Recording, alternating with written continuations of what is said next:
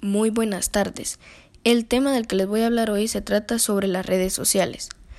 Las redes sociales son plataformas digitales formadas por comunidades de individuos con intereses, actividades o relaciones en común, como amistad, parentesco, trabajo.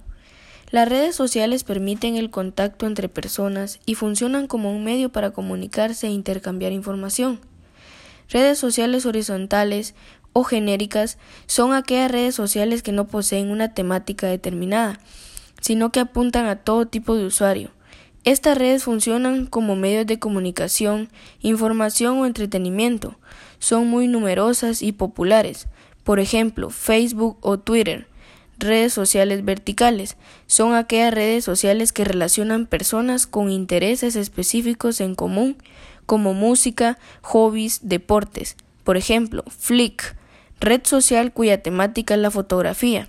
Dentro de estas redes se encuentran las redes verticales profesionales como LinkedIn, que involucra a individuos que comparten el ámbito laboral que buscan ampliar sus fronteras laborales.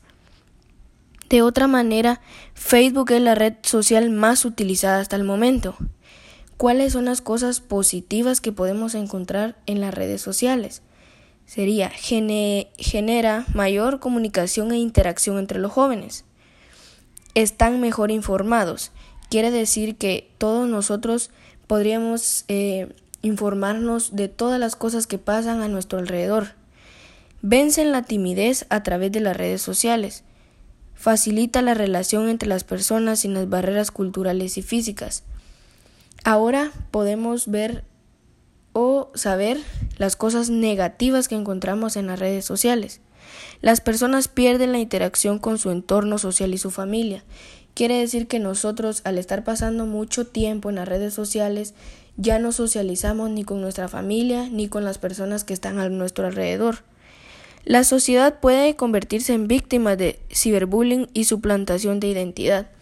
Quiere decir que también nosotros Muchas veces las personas se meten a nuestros perfiles, este, intentan hackear o ya sea de que nosotros pongamos alguna mala información y este pase estos tipos de cosas donde nos puedan hackear nuestras cuentas. Se exponen a personas que muchas veces no conocen, publicando información personal. Por ejemplo, nosotros somos personas de las que nos encanta estar metidos en Facebook o estar en Instagram, pues puede haber personas de que puedan hackear nuestras contraseñas, perdón, y puedan poner información sobre nosotros que no queríamos poner. Se convierten en víctimas de virus y software dañados.